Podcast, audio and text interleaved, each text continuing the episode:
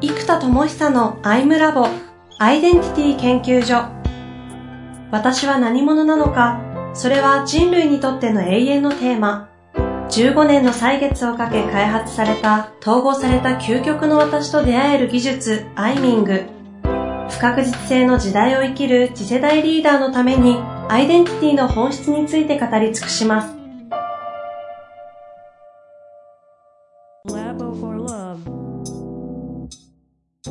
こんにちは、遠藤和樹です。生田智久のアイムラボアイデンティティ研究所。生田さんよろしくお願いいたします。はい。よろしくお願いいたします。さあ、ということで今月2回目いきたいと思いますが、前回ね、あの、コミナルネットワークを実際に具現化した形でのインサイトマップ講座ですかね。ファシリテーター講座ですね。ファシリテーター講座か。はい。開催して、えーまさかの、あの、なんですか、セミナーとか行わず、ポチだけで300人集まっているというはい。実態がすでに講座としてか動き出したということで、コミュニティも12個ぐらいできているっていうね、話をちょっといただいて、いや、ついにアイムラボもこんだけ具体的な話ができる日が来たなという感じで、ちょっと感慨深いなと思いながら前回聞いてたんでけど。ですすね。もうなんかもう10年ぐらいずっと作り込んでましたからね。やっついに、ややっとちょっとね、スモールスタートしましたよ。ついに出てきたぜ、社会にっていうこの感じがして、いやーと思いながらなんですが、はい。えーはい。他にもね、いろいろ出したりリリースしてるものありますので、今日はあの、ひひとりさんの話ですかね、森本。そうですね。話を、まあ話というかね、やろうとしてること、構想から話した方がいいのかなという気もしますけども、うん。ちょっとお話しいただけたらなと思うんですが。そうですね。で、今回ご縁をいただけて、あのね、森本ひとりさんが、なぜ、まあ、講師ともにあれだけ成果を出されたのかというのを、まあ、えっと、講演だと物語になってしまうので、構造だった研修まで落としたいので、それを構造化した、えっと、コンテンツを開発したんですよね。で、えっと、これが結局突き詰めると意識変容の技術なんですよ。あれって。もう意識の使い方だからこう、で、意識の使い方って僕らビジネスマンが教えても、なんかちょっとふわついちゃうというか、うん。うん。伝わりづらいんですよ。でもやっぱり、この、もう、ね、一流の選手の方の意識の使い方って、どう考えても普通の人と絶対違うんだろうなっていう前提があるじゃないですか。はいはいはい、そうですね。でやっぱここが体系だったコンテンツにできたっていうのが、まずむちゃくちゃでかいですと。うん。うん。で、構想とか背景ってところ結構いくつも狙いがあって、うん。一つは、えっと、今の、えっと、一流アスリートの人たちのセカンドキャリアみたいな流れはいはいはで行った時に、その、教育とか研修業界においてのセカンドキャリアが、むちゃむちゃ熱いんじゃないかと思ってますと。い。うんうんで、これは、えっと、僕らビジネスマンが言うよりもアスリートの人が言った方が刺さることってのはいっぱいありますと。特にエネルギーの話とか本気でやってんのかみたいな話が、ビジネスマンが言うとちょっと怖いというか、押し付けになっちゃうんですけど、うん。うん。ね、もうアスリートの人が、え、みんなどう本気でやってる？って言ったら、やってますとか、なんかやってなかったら、うーんとか、なんだろう、こう、刺さるじゃないですか。やろうぜって言った時の。うん。で、ここがまずありますと。うん。で、かつこれが、例えばひとりさんって野球なので、野球経験者からしたらプロ野球選手って神じゃないですか。はいはいはい。で、ね、僕なんか別にテニス大してやってないけど、あの、それでも例えばね、僕の時代だったら鈴木隆夫さんとかいるわけですよ。うん。やっぱ今 YouTube とか僕よく見てますけど、うん、そうなんですね。別に全然そんな自分がガチでやってなくっても、当時日本トップなんで、もう、なんかすげえなみたいな気持ちで見てるわけですよ。はいはいはいはい。だからやっぱ自分がやってたスポーツの超一流選手って、無条件ですげえみたいな感じがあるじゃないですか。うん。そうすると、その人からもらった一言とか、一人一人にかけてもらえた言葉って、ものすごく人の勇気になってるんですね。なので、そういう意味でのこのアスリートの人たちの、えー力が、特にそのスポーツ経験者、同じスポーツ経験者にまず刺さりやすいと。だからそうすると研修で刺さらないことが、研修講師では刺さらないところがアスリートだと刺さりますと。で、そうするとファシリテーターと、まあ、ナレッジワーカーとエネルギーワーカーっていうふうに分けてるんですけど、アスリートの人がナレッジワーカーもできる人いるんですけど、やっぱここはプロがやっていいと思うんですよ。うん。で、うんエネルギーワーカーに特化していただくと、思いっきり気を解放していただいたら、ナレッジワーカー側の人がうまくファシリでマネジメントしたらいいので、このセットで、あの、提供できると、すごいいい研修になりそうだなと。なるほど。で、ここはまず、セカンドキャリアが、なぜ、研修とか教育って分野で、い、熱いかっていう1個目の理由なんですよ。はいはい。1個目の理由ですね。そう。で、もう1個が、これがコンバートラーニングと名付けてるんですけども、うんうん。えっと、経験資源の転転換なんですね。うんうん。これどういうことかというと、普通僕らが研修提供するときって、例えば主体性を高めましょうというえーことを学んでほしいという教育の目的とかコンセプトがあるじゃないですか。うん。じゃあ、主体性が高くないとできない研修ゲームを開発したり、ワークをやったりしますよね。で、なんか、うんなんでもいいんですけど、そのワークをやっても。でもこれって、研修中に、まあ、やれて2、3時間とか30分ぐらいのプチ体験でしかないんですよ。でそうすると、主体性というマインドを学ぶための30分のワークショップっていうのは、まあ、経験レベルが、まあ、10段階だとすると2ぐらいなものだとするじゃないですか。うん。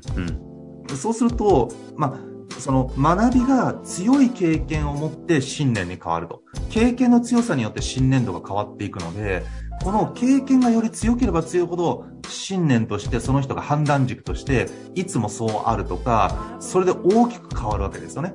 だから学びがなくっても強烈な経験から何かを学んだら、強烈に人生変わるじゃないですか。うんうんこうやっていうのは学びの内容って一緒なんですよ。あ、ちゃんとやる、やるべきだなとか、期限守らなきゃなとか、なんか普通なことなんですけど、あまりに強烈な経験によって、なんか、わかんない。1日期限ミスって大学受験できませんでしたって経験した人は、もう絶対期限守らなきゃと思うじゃないですか。うんうん1日送るの忘れて、願書無理とか言われたら。だからそういうですね、強烈な経験から学ぶと強い信念になりますと。だから研修では学びのために経験を作りましょうってことでやるんですけど、とはいっても強烈なものって難しいんですよね。やりすぎるとブラックになっちゃうし。なのでどうしてもライトな経験になっちゃいますと。うん。うん。で、コンバートラーニングは何をやろうとしてるかというと、例えば、野球部を経験してる人は、例えばもう子供の時からやったら、まあ、まあ、6年ぐらいかな。もう高校までやってたら、もうガチでやってるじゃないですか。うん。9年、9年か。小学校3年から高3までやってたら。まあ大学でやらない人も結構いるんでね。まあだから9年ぐらい、毎日一生懸命やってた強烈な経験がここにあるじゃないですか。内はい内的にはいはい。でも、じゃあ野球が上手いからといってビジネスマインドが高いかというと必ずしもそうじゃないですよ。うん。そうするとこの、せっかく野球経験という経験資源が9年分命がけでやったエネルギーがある強烈な経験があるのに、ビジネスマインドと分断してしまってるんですよねう。ん。そうすると野球は上手いけどビジネスではちょっと活躍できなかったよねってことになっちゃうんですよ。まるでコンバートできてない状態ってことですね。おっしゃる通りです。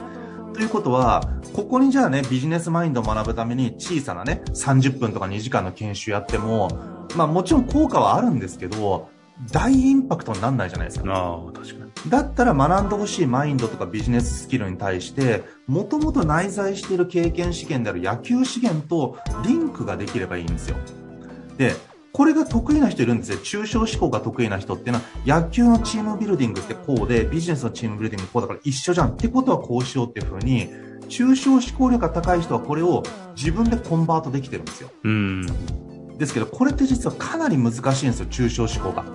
まあ、具体から抽象化し、抽象を具体化するっていうのが、簡単そうに見えてやっぱりこれ難しくって、うん。であるならば、野球経験者は野球経験資源がありますと。で、僕ら研修はビジネスマインドとかビジネススキルの研修をやるんだけども、野球のプロ選手のプロになった技術とか意識変容とか、結局ビジネスマインドと一緒なんですよ、そこって。で、そこを挟んであげると、野球を比喩っていうか、野球を題材にして、ビジネスマインドに転換できるじゃないですか。で、野球でこうやって打つためには、ね、それこそ今回講座の名前インサイドアウトなんですけど、インサイドアウトでバット振らなきゃいけないよねと。確かにってことじゃないですか。で、野球経験者みんなそらそうだってわかるわけですよ。で、皆さん仕事やってる時インサイドアウトで振ってますかねと。本当に自分のインサイドからアウトしてますかねって言われたら、いや、やってないわ、みたいな、アウトサイドインやってるわ、とか、うんなるじゃないですか。うわ、しかも仕事ってなりがちで。そう確かに。芯食ってねえわ、みたいな。はいはいはっていうのを野球というメタファーで、そのビジネススキルを学べるわけですよ。い。うん。で、そのためにはやっぱり僕が野球を比喩にして言っても、やっぱりブリッジしづらいんですよ。コンバート率が低いじゃないですか。はいはいはい。変換率が。でも、その一流の野球選手の一流になった理由をビジネスマインドと結局一緒なので、意識変容のスキルみたいなものが落ちてれば、野球経験をぐいっと、その今回では視聴率さんのデリバリー力と、その意識変容の実体験から来たコンテンツ、これがとぐーっと皆さんの9年分の野球経験がビジネススキルの方にぐーっと転換されていくわけですよ。うん。そうすると、野球経験者限定で講座をやったら、その人たちが、そのビジネスマインドを理解して発揮できるスピードは劇的に上がるはずなんですよ。はいはいはい。あるものを使うんで。しかもむちゃくちゃ頑張った経験を使うので、もう説明がいらない。もう言ったらみんな分かっちゃうわけですよ。で、これを今回野球という、まあ、日本では競技人口が多いところからスタートしてますけど、まあ、サッカーとかバスケとか、もうダーツでも、文化系でもですよ、将棋でも、囲碁でも。うんなので、その若い時にみんなが命がけで頑張ってきたこと、経験を、うまくそのビジネススキル、ビジネスマインドに全部転換していってあげれば、うん。このコンテンツが多分100種類ぐらいあったら、じゃあ僕は主体性を野球経験だからこの野球から主体性を学ぶコンテンツでリーダーシップ学ぶねと。で、僕は卓球経験だから、じゃあ卓球選手の超一流の人のとビジネスマインドをつなげた主体性のものをつなげた研修やるねと。そう自分の持ってる経験資源を最も有効活用できる研修を選んで、学ぶ結果は一緒なんですよ。主体性を高めましょうみたいな。うんリーダーシップ発揮しましょうとか、うん他者の気持ちを考えましょうとか、うんチームワークを発揮しましょうとか、学んでもらいたいことは一緒なんですけども、コンバートする元の持ってる経験によって、最も転換率の高い講座を通ってもらえれば、最もいい学びになるじゃないですか。はいはいはい。これをこのようにたくさん作っていこうっていうのがこのコンバートラーニングっていう、まず概念なんですよ。なるほどね。そこのも背景からこの森本さん、ひとりさんと。そうですね。はい。まだ概念でできたりします？ね。えっと、まあ、この二つがまあ大きいかな。この二つが、まず。ひと一つ目はひ、あの、そのコンバートラーニングみたいな言い方で言うとな何？になるえっと、まあ、単純にやっぱりアスリートのセカンドキャリアですよね。うん教育業界にエネルギーワーカーとして、あの、活躍できる場をたくさん作っていきましょう。確かにね、場として教育業界とかにポジショニングするっていうのはなかなかいないし、ないですもんね。さっきおっしゃったように講演でとどまっちゃうというか。そうですね。2時間の講演とか皆さん得意なんですけど、研修に落とそうと思うとロジックとか構造とか、あと生産性につなげる、あの、なんかそのビジネス文脈にうまく載せたいんですよ。で、カンフル剤としてはすごく役立つんですけど、あの、そうなんですよね。そこはちょっとビジネスマインドをうまくつなげるっていう意味ではやっぱ研修化したいっていうところがあるんで、そこを開発してやる感じこれのね、実験的なトライアルってことで、今、まず、そうですそうです11月の17そうです。でしたっけ？はい。に初回あります。スタート。そういう感じになってる、ますけども、えっと、現時点どんなものですか？えーっと、今でも150人ぐらい申し込みがありますよね。ですね。はい結構経営者とか人事関係の人とか集まってるみたいですので、そうですねもう。そうか。でも配信する頃にはちょっと間に合わないのかな。まあでも途中からでも入ってきてもらえると熱いね。いいかもしれないですよね。はい。録画で見れるようにもなってますから。はい。はい。ということで、これ自体も前回の話で言う、えっと、まさに、えーコミュナル形式でのそうです。セミナーというか、講義コミュナルラーニングでできますコミュナルラーニングでやるんですね。そうなんです。で、そうすると、例えば、A 社、B 社、C 社とかがあった時に、自社の社員のメンバーだけで一緒に見れば、うん自社の事例と連動させてディスカッションできるので、うんうん。ひちょりさんを自社の研修に呼んでくるって無理じゃないですか。うん。でも、コミュニティ単位で乗っていくと、ファシリテーターがちゃんとファシリテートしてあげれば、実はもう社内研修みたいなものがたくさん作れるってことなんですよ。確かにそのトップアスリートみたいな、あの、モモンスターというか、こうん。う、方がバーンってきて、自社だけのために研修されても、多分逆にそれもそれで、こう、扱いきれないというか、うん。うん。こっちも受けきれない中で、それをちゃんとファシリテーターたちがゆこうコントロールしながら、エネルギーワークは委ねながら、そしてコンテンツもデリバリーも委ねながら、はいフ。ァシリテーターがしっかりとそこは、そのさっき言ったなんかこう、繋いでいく、コンバートするところ、フそうです、そうです。ァシリテートしていくという仕組みは、確かにそっちの方がむしろ良さそう感ありますもんね。そうなんですよ。なるほど。まあ、ということで、こちらの方も、えーリリースしますが、あくまでもこのコミュナルの学びというね、あの、コンセプトの背景から生まれてきてるのでう、ん。まあ、決してこう、な全部がバラバラではないというところがね、まあメキトさんの恐ろしさではありますが。そしてね、はい。このタイミングであの、新庄監督の件があって、もう、そんなことああんの？みたいな。あね、このタイミングでその話なの？みたいな。もう、ちょっと僕も今、このコンセプトを話すことに集中しすぎちゃって、あの、そっちのもうむちゃむちゃ流れが、ね、野球界はいきなりメディアを思いっきり出まくって、ね YouTube えバズり巻きのね、中で、いきなり教育業界の話出して、なんのこっちゃって話ですけど。そうですよね。うんいやーでもタイミング的にはな、誰が持ってるってみんな持ってますよね。そうですね、流れがね。もそうですし、生田さんもそうですし。いやー、という気がしますが、ぜひね、皆さん興味ある方は、えっ、と、どこで見つけりゃいいんだ？えっとね、確かにね見つけようがね、あの、えっと、もう多分生田さんこののまず時期には、うん、Facebook と。コーデミアで検索すると出てくるはずです。あ出てくるかなわからない。あ。よくこんな感じなのに150人も集まってますね。そうなんですよ。だから僕ね、大体いつもね、だからマーケティング意識低すぎるんですよ。ちょっとね、これもう、じゃあ最近ね、もうガチで頑張ろうと思って、うん。うん、あの、頑張ります。やっとね、リリースがどんどんできるんで、はい。まあ、ということで、ぜひ興味ある方はご参加、検索いただけたらなと思います。ということで、今日は終わりたいと思います。ありがとうございました。はい、ありがとうございます。